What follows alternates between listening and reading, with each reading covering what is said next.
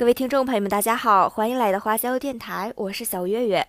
这一期带给大家的故事呢，是有关于在火车上发生的一名猥琐男生的故事。这名男生啊，卧铺两次，手伸进了女孩的被窝里，但是他竟然声称他是个学生，不是故意的。好了，那接下来呢，我们来看一看这个故事发展的什么情况吧。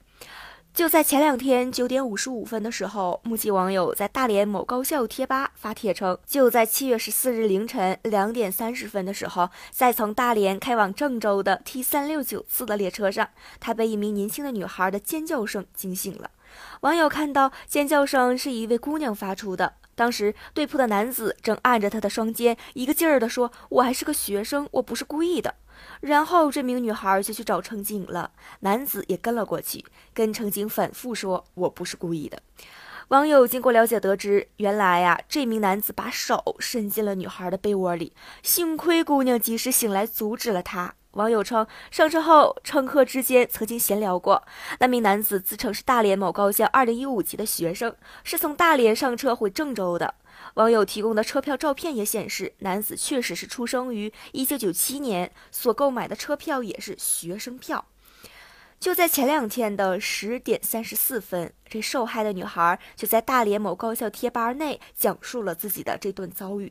女孩说，当时她是在中铺，对铺的男子对她实施了两次骚扰。她说，第一次呢，她没有看到人，为了周围的人都说没有看到。第二次惊醒了。亲眼看到他急忙把手伸回去，而且最让他气愤的是，由于手头缺乏证据，很难让男生接受法律制裁。而男生在郑州下车时，也对他进行了辱骂。女孩称，她已经向铁路警方报案。一份由铁路公安机关出具的受案回执显示，警方已经受理了此案件。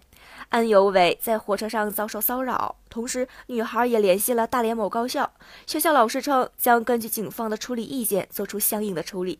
另外，据目击网友出具的聊天记录截图显示，学校老师向其答复称，已经通过辅导员与当时的男生取得了联系，待核实情况后做出相应的处理。对此，大连某高校多名学生认为，首先要肯定目击的网友路见不平、勇于书声张毅的行为，但是随意曝光他人隐私信息呢是涉及违法的。对受害的女生，我们深表同情；对于男生的卑劣行为，我们也深恶痛疾。但网友的言论不能打翻学校一传师生，这是极其不公平的。也有网友呼吁说，希望呀能给当事男生一个改过自新的机会。那么，对于这个案件，你们是怎么看的呢？